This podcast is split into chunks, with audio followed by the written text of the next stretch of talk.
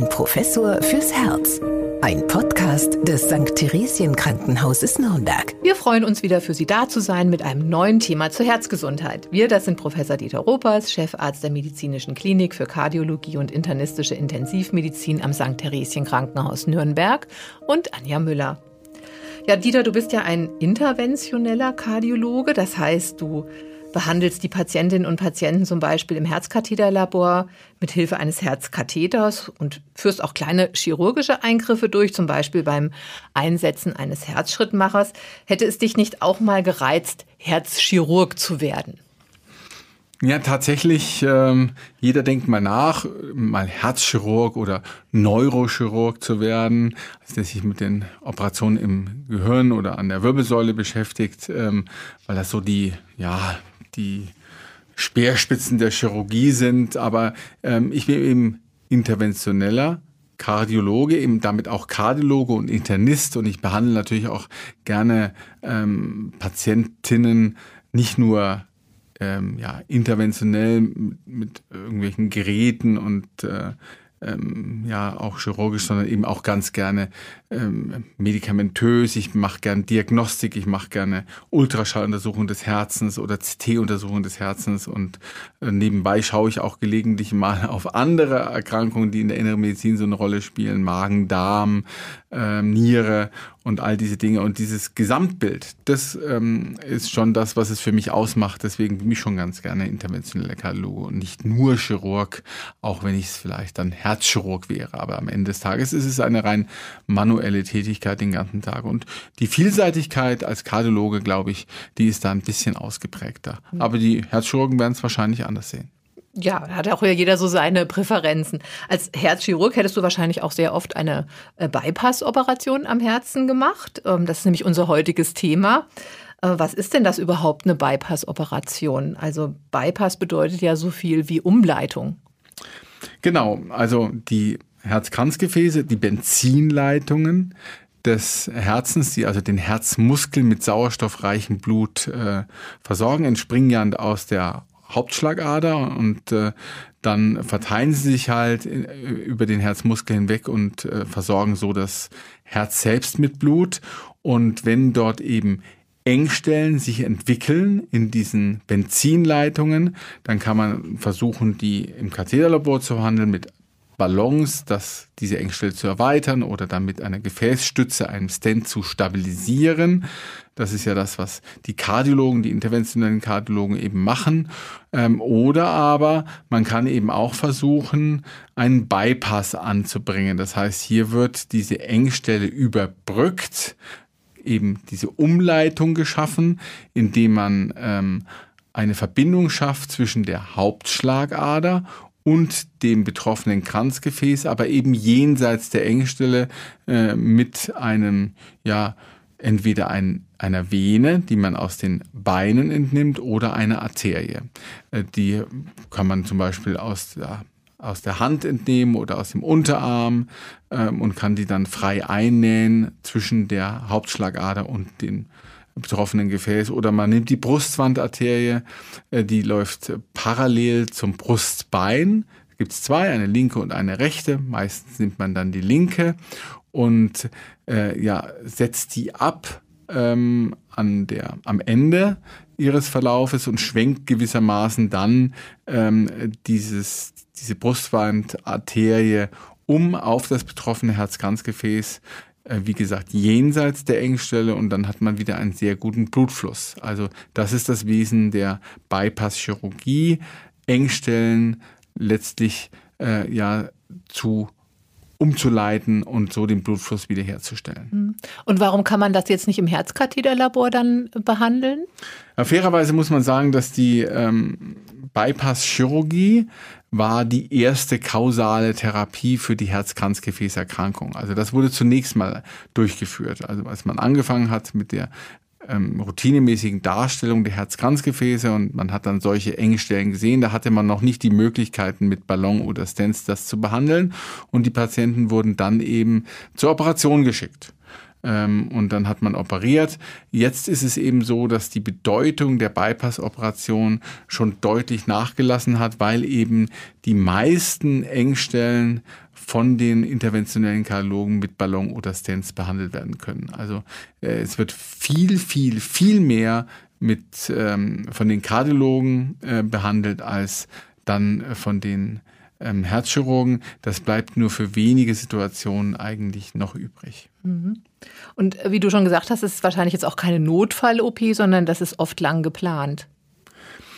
Also es kann ein Notfall-OP sein, nämlich dann zum Beispiel, wenn im Rahmen einer, äh, eines Eingriffs bei uns im Katheterlabor äh, etwas passiert, was man dann wieder nur chirurgisch lösen kann. Wenn zum Beispiel ein Gefäß einreißt oder sich dann trotz der versuchten Therapie ganz verschließt, äh, dann kann es schon sein, dass man auch einen Patienten aus dem Katheterlabor nahezu direkt in den Operationssaal verbringen muss und dann eben über die Bypass-Chirurgie das akute Problem gelöst werden muss. Aber mit der Zeit ist es auch so eine Sache. Wir haben ja die Engstelle, ja, der Blutfluss ist limitiert, der Patient hat Beschwerden, es ist ein Risiko da, dass der Herzmuskel nicht ausreichend durchblutet wird. Und deswegen ist es schon so, wenn man die Diagnose im Katheterbor gestellt hat, dass man in der Regel zeitnah versucht, dann auch den Patienten äh, operieren zu lassen. Früher, als die Bypass-Operation noch häufiger durchgeführt worden ist, da hat man dann äh, schon äh, hier und da sich Zeit gelassen, schon aus Gründen der Kapazität. Ganz am Anfang zum Beispiel sind Patienten in die USA gereist, um sich Bypass operieren zu lassen. Ähm, ja, aber auch aus anderen Gründen, zum Beispiel stark übergewichtige Patienten wurden da erst angewiesen, zum Beispiel 10 oder 15 oder 20 Kilogramm abzunehmen, bis sie dann ähm, operiert werden äh, sollten. Also das war früher so, heute ist es aber so, dass die Wartezeit wirklich ähm, sehr gering ist, zumal eben die Bypass-Operation ähm, eine Therapie ist für Patienten, die man äh, eben anders nicht gut behandeln kann. Und die brauchen meistens dringend diesen Eingriff. Also ich weiß es auch noch von früher, wenn dann jemand aus der Nachbarschaft oder ähm, Freundes- oder Verwandtenkreis also Bypass-Operationen bekommen hat, dann hat man da schon ziemlich respektvoll davon gesprochen, weil das war ja oder ist es wahrscheinlich auch immer noch eine sehr äh, schwere Operation, wenn sie denn am offenen Herzen durchgeführt wird. Ist denn das auch noch so? Na, es kommt darauf an, wie viele Bypasse äh, man, wie viele Gefäße letztlich erkrankt sind, wie viele Bypässe man dort platzieren muss und auch welche Gefäße betroffen sind.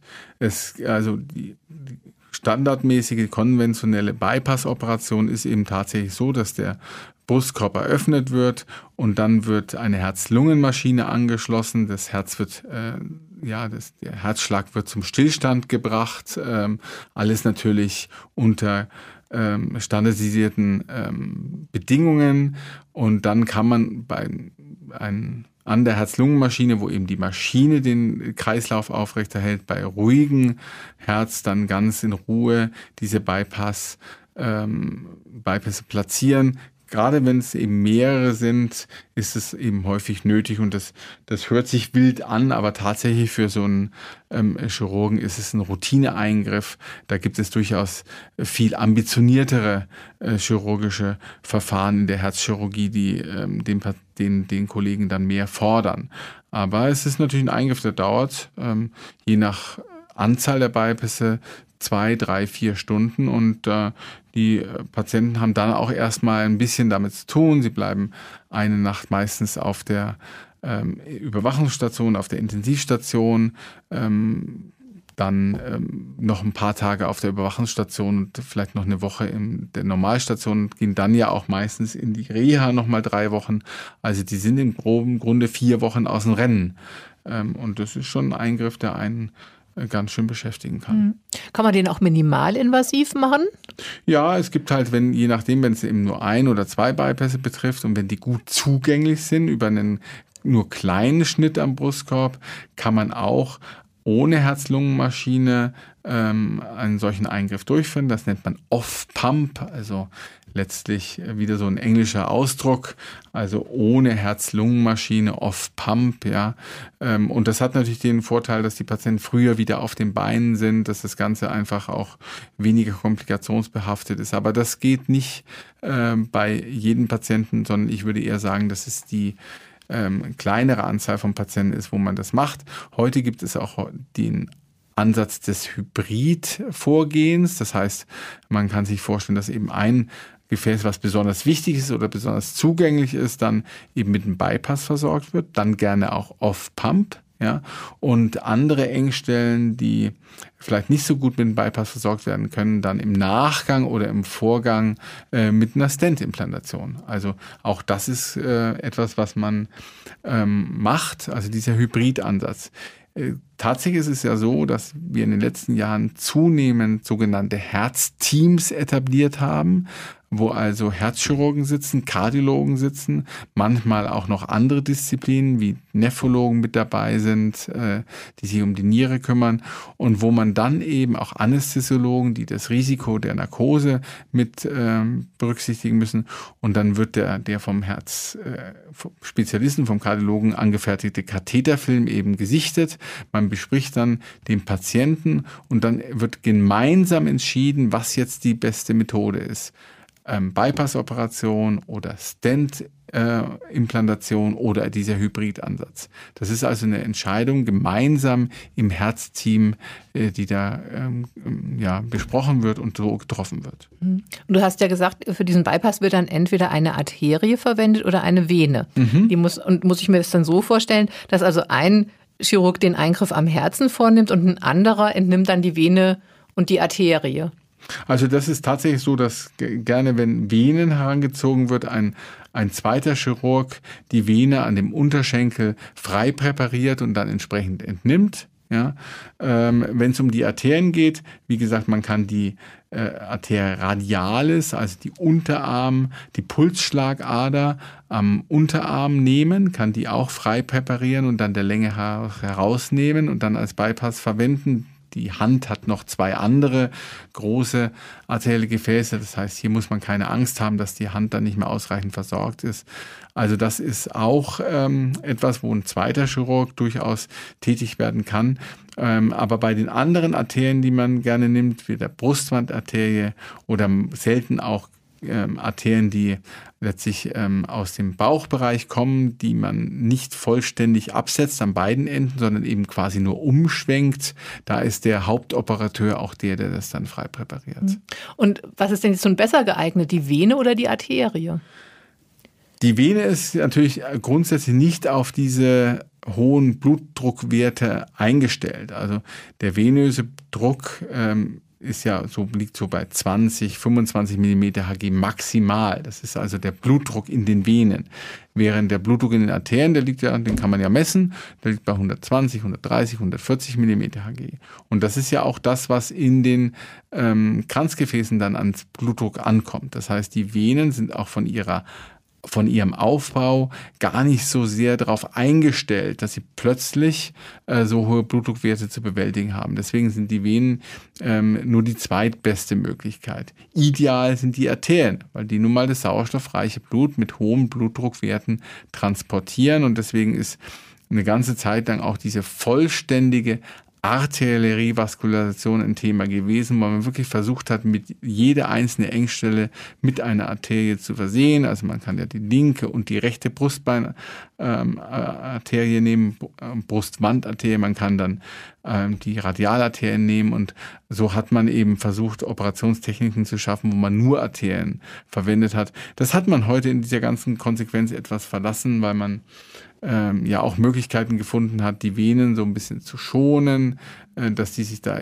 leichter dran gewöhnen und äh, so die Operationszeiten nicht äh, zu lange geworden sind. Also äh, Venen sind immer noch ein großes Thema für die Bypass-Chirurgie. Man muss aber wissen, über die Jahre ja, haben die Venen das ein erhöhtes Verschlussrisiko gegenüber den Arterien. Also können davon ausgehen, dass nach zehn Jahren ähm, die Hälfte der venösen Bypässe entweder stark erkrankt oder wieder verschlossen sind. Nach 15 Jahren sind es dann drei Viertel der venösen Bypässe, während bei den arteriellen Bypässen es so ist, dass wenn die sich nicht frühzeitig nach dem Eingriff verschließen durch zum Beispiel an den Annahtstellen, operationsbedingt mehr oder weniger, dass die dann auch häufig ein Leben lang halten.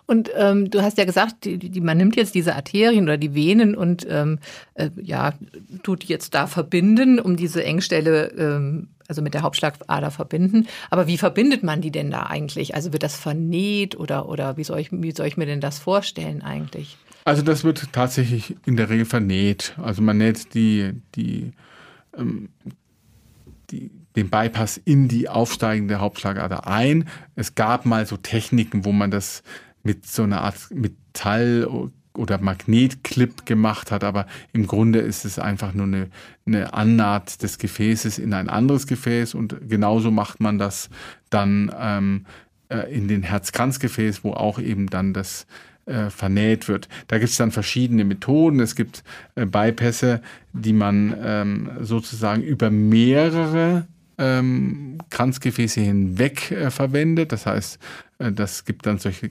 Jump Grafts, auch wieder so ein englisches Wort. Also dann springt der Bypass von einem Gefäß auf das andere. Das heißt, ein Bypass versorgt dann äh, zwei Gefäße oder im Extremfall sogar drei Gefäße.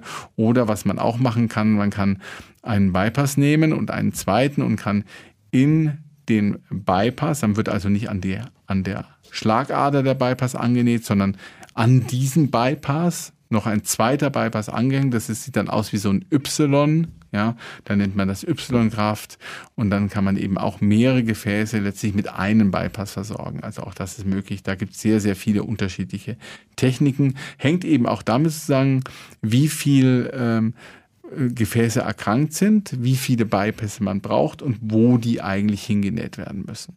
Mhm.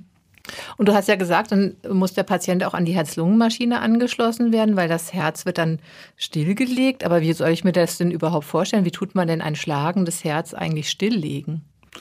Gut, man äh, spritzt zum Beispiel eine sehr kaliumreiche Lösung in die Kranzgefäße hinein und dann kommt es eben zu einer dauerhaften ja, elektrischen Depolisation.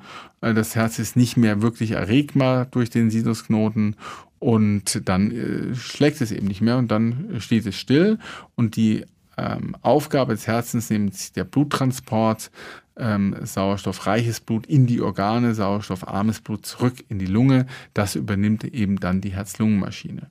Und wenn man dann den Eingriff beendet hat, dann wird das Herz gewissermaßen wieder aufgeweckt, meistens mit so einer Art Stromstoß, wie man es von außen kennt, aber hier werden diese ähm, ja, diese Stromstöße direkt auf dem Herzmuskel appliziert mit so einer speziellen, ja, sieht aus wie so eine Kelle ähm, aus der Küche. Ja, da wird das aufgesetzt und dann dieser Stromstoß appliziert und dann schlägt das Herz wieder normal, so wie es vorher auch geschlagen hat. Und dann würde man auch erkennen, ob der Bypass erfolgreich ist. Denn da würde dann ja dann das Blut durchfließen. Ja, das sieht man nicht so gut. Das wird oft unterstützt durch eine Farbstofflösung wo man dann eben guckt, wie verteilt sich diese Farbstofflösung ähm, auf den Herzmuskel über den Bypass hinaus und daran kann man dann gut erkennen, jawohl, der Bypass funktioniert. Mhm.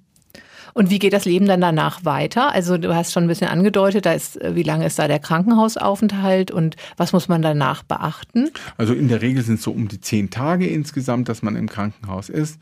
Und äh, dann äh, wird schon empfohlen, weil es eben ein, ein, größerer Eingriff ist, ein einschneidender Eingriff und man ja auch das Problem der, der Brustkorberöffnung hatte, ähm, dass man dann eine Reha aufsucht, wo man dann letztlich wieder fit gemacht wird, wo man auch viel über die Erkrankung lernt und so individuelle Trainingspläne auch darüber hinaus äh, bekommt, wie man sich eben zu verhalten hat, nicht nur was die Belastung betrifft, sondern eben auch am Ende des Tages, was die Lebensweise betrifft, ähm, Essen, Cholesterin, Risikofaktoren, darüber haben wir ja schon ganz oft gesprochen, das wird dann dort vermittelt.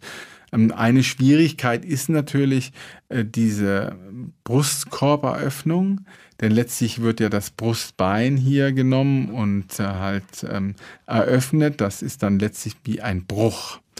Und dieser äh, Bruch, den kann man schienen. Das Brustbein wird ja nach den Eingriffen mit Drahtschlingen wieder verschlossen. Aber ähm, ein solcher Bruch oder ein solcher Eingriff, da muss der Knochen ja heilen. Und anders als bei anderen Knochen im Körper kann man ja den Brustkorb nicht einfach stilllegen. Der Mensch atmet und bewegt dann eben auch den Brustkorb und das kann eben bei den einen oder anderen Patienten über längere Zeit auch noch ein bisschen wehtun. Das ist gar nicht so, so ähm, einfach dann auch abzuschätzen, kommt das jetzt tatsächlich daher oder hat der Patient vielleicht ein, ein frühes Problem nach der Bypass-Operation, dass er wieder Durchblutungsstörungen hat. Also im Einzelfall ist das schwierig, aber da ist natürlich die Reha eine sehr, sehr gute Sache. Da kann man auch die Schmerzmedikation, die vielleicht noch erforderlich ist, langsam reduzieren, ausschleichen unter geordneten Bedingungen und dann ähm, ist der Patient wieder fit. Im Prinzip, das ist ja das Ziel, dass man die Arbeitsfähigkeit wieder vollständig herstellt, dass die Leistungsfähigkeit des Herzens damit wieder vollständig ähm, vorhanden ist, dass es eben gut durchblutet ist und seinen Job tun kann. Mhm. Und die Bypass-Operation, nun, die gibt es ja schon seit Dekaden und äh, viele Patienten, die denken dann gar nicht mehr so richtig dran, dass sie das eigentlich mal hatten. Also es ist eigentlich ein Eingriff, äh, von dem sich die aller, allermeisten Patienten sehr gut erholen. Man und, muss keine mhm. Angst haben vor der Bypass-Operation. Das ist mir wichtig an der Stelle, das nochmal zu sagen. Denn auch, also die Stellen, auch wo die dann dafür notwendigen Venen oder Arterien entnommen werden, sind die denn dann auch nachher, das sind ja dann auch Wunden erstmal, die ja verheilen müssen. Genau, und da ist es natürlich schon so, dass bestimmte Patientengruppen damit unter Umständen mehr zu tun haben, zum Beispiel Patienten, die Diabetes haben, ähm, die ja dann auch ein erhöhtes Risiko haben, eine solche Kranzgefäßerkrankung zu entwickeln, die haben häufiger eben auch Wundheilungsstörungen. Ja. Ähm, das kann zum Beispiel auch dann ein Problem sein, wenn man als Chirurg den Ehrgeiz hat, beide Brustwandarterien zu nehmen, also die linke und die rechte. Das macht meistens bei einer nichts aus, aber wenn man beide nimmt, ich meine, die haben ja auch eine gewisse Funktion, die sollen ja Brustmuskulatur und solche Dinge mit Blut versorgen. Wenn man dann beide nimmt und einen Diabetiker, dann kann es eben sein, dass es in dem Bereich Wundheilungsstörungen gibt. Deswegen muss natürlich, ähm, müssen diese Wunden natürlich regelmäßig angeschaut werden. Aber das ist eben etwas, was in der Regel gut ähm, geht, was, was gut verheilt. Und da ist auch nochmal die Reha gut, weil die natürlich die Kolleginnen und Kollegen, die dort tätig sind, sich diese Wunden anschauen und eben sehen, ob die schön verheilen, ob sich da Entzündungen bilden und ähm, dann gegebenenfalls eben einen Patienten auch nochmal chirurgisch nachbehandeln müssen, wenn es hier zu Wundproblemen kommt. Aber das ist ehrlicherweise eine ganz große Ausnahme. Mhm. Aber ich möchte doch noch einen Punkt ansprechen, den du auch schon genannt hast, äh, nämlich dass jetzt zum Beispiel auch Bypässe wieder äh, sich verschließen können. Also du hattest ja, äh, ja vorhin gerade gesagt, dass Bypässe aus Venen beispielsweise sich dann, doch einige zumindest, äh, schon wieder relativ schnell, eigentlich dann nach zehn Jahren sind die dann schon wieder verschlossen. Aber was denn dann? Was passiert dann? Na gut, dann kann man natürlich, je nachdem, wie die anderen Bypässe aussehen, die anderen Gefäße, kann man natürlich das betroffene Gefäß in der Regel ganz gut auch mit einem ähm, interventionellen Kathetereingriff behandeln. Dann braucht es keine zweite Bypass-Operation. Ne? Das ist, das ist eher die ganz große Ausnahme. Oder aber über die Jahre hat sich vielleicht der Herzmuskel ähm, schon eigene Umgehungskreisläufe geschaffen. Das sieht man ganz oft bei diesen Bypass-Patienten, dass dann ähm, aus anderen Gefäßen neue Gefäße in dem Bereich gewachsen sind, äh, wo ähm, das betroffene Gefäß eigentlich zuständig ist und damit die Blutversorgung eigentlich aufrecht hält. Das ist so ähnlich wie bei der Verschlusskrankheit, äh, wo wir ähm, ja auch die Patienten sogar motivieren, dass sie ähm, sich bewegen, dass sie laufen, ähm, zwar idealerweise bis zur Schmerzgrenze, weil dann dem auch ähm, Bypass ja gewissermaßen Wachstum äh, induziert wird. Also die Amerikaner sagen, grow your own bypasses, also lass deine eigenen Bypässe wachsen mhm. durch diesen Reiz der Durchblutungsstörung an den Beinen. Und so ist es beim Herzen eben vielfach auch. Gerade bei den Bypass-Patienten sehen wir ganz oft so natürliche Umgehungskreisläufe. Aber es ist schon so, dass ein Bypass-Patient ist sein Leben lang Patient und ganz häufig müssen die halt dann nochmal nachuntersucht werden. Die bekommen auch im Anschluss dann nach 5, 10, 15 Jahren noch Katheteruntersuchungen, die dann eben auch zur äh, Intervention führen. Man darf ja auch nicht vergessen, die Erkrankung, darüber haben wir ganz oft schon gesprochen, ist ja eine chronische Erkrankung, chronische Entzündung. Das heißt, äh, die Momentaufnahme der Herzkatheteruntersuchung kann natürlich nach drei, vier, fünf Jahren wieder anders sein. Da können neue Gefäße oder andere Gefäße neu betroffen sein, sodass da eine Stent-Implantation äh, nötig ist. Und bei besonders schweren Verlaufen kann es schon einmal sein, dass ein Patient auch ein zweites Mal eine, sich einer Bypass-Operation unterziehen muss. Allerdings im ganz großen Zusammenhang muss man schon sagen, die Bypass-Operation hat in ihrer Bedeutung, in ihrer Anzahl allein schon, wie oft das in Deutschland durchgeführt wird, ähm, äh, sehr verloren, weil eben die interventionellen Kardiologen sehr viele Probleme im Katheterlabor schon lösen können. Und wenn man Patienten fragt, ähm, wie ist es denn, sie haben zwei Möglichkeiten grundsätzlich. Auf der einen Seite die Bypass-Operation, auf der anderen Seite eher die Stent-Implantation ähm, dann sind die meisten Patienten doch eher für die Stent-Implantation, auch wenn das bedeutet, dass zum Beispiel äh, nicht ein Eingriff, sondern vielleicht auch zwei äh, Zeitpunkte nötig sind, um all die Probleme zu lösen, die die Patienten häufig haben. Aber die haben dann eben äh, ja, mehr den Weg zur für sie weniger eingreifenden Katheteruntersuchung als zur Bypass-Operation. Mhm. Aber letztendlich bis zur Bypass-Operation muss man es ja nicht kommen lassen. Das ist ja auch immer so unser Anliegen. Ähm, man kann ja die Herzkranzgefäße auch selbst gesund erhalten. Das ist, das ist ja immer die Ursache ja eigentlich von all diesen Eingriffen, dass, dass dort diese Entzündungsprozesse entstehen, dass dort diese Verschlüsse entstehen, die du ja auch jetzt geschildert hast. Also das ist ja eigentlich so immer auch so die Botschaft. Ähm, letztendlich, es hat auch jeder selber ein bisschen in, die, in der Hand. Nicht immer, aber meistens. Ja gut, das ist ähm, etwas, was, was glaube ich, ähm, immer wieder betont werden muss und was ja auch in den Empfehlungen der Fachgesellschaften ganz oben steht, ist immer Lebensstil. Ist immer Lebensstil, ein gesunder Lebensstil, auf die Ernährung achten, den Blutdruck kennen und dann einstellen.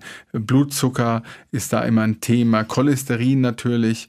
Und ich zitiere immer gern so eine große chinesische Studie, wo die eben geguckt haben, wo, wo sie Patienten untersucht haben, die von Haus aus ein sehr niedriges genetisches Risiko haben für eine solche Kranzgefäßerkrankung ähm, und auch Patienten genommen haben, die ein sehr hohes Risiko hatten, genetisch bedingt, also in der DNA bedingt und wo man eben gesehen hat, dass durch Lebensstil sowohl schlechter als auch guter Lebensstil man sehr viel verändern kann. Also die Patienten, die ein sehr hohes Risiko hatten durch ihr durch ihre genetische Ausstattung, die konnten durch einen sehr gesunden Lebensstil viele, viele Ereignisse verhindern und andere, die eigentlich von Haus aus durch Glück oder wie auch immer man es sehen möchte, ein sehr niedriges Risiko hatten, wenn die dann einen sehr ungesunden Lebensstil äh, gepflegt haben, dann haben sie diesen, diesen Vorteil, den sie von Geburt aus eigentlich hatten, wieder aufgebraucht. Also es ist eben nicht nur schicksalshaft. Ich glaube, das haben wir schon oft gesagt, mhm. aber man kann es eben nicht oft genug sagen.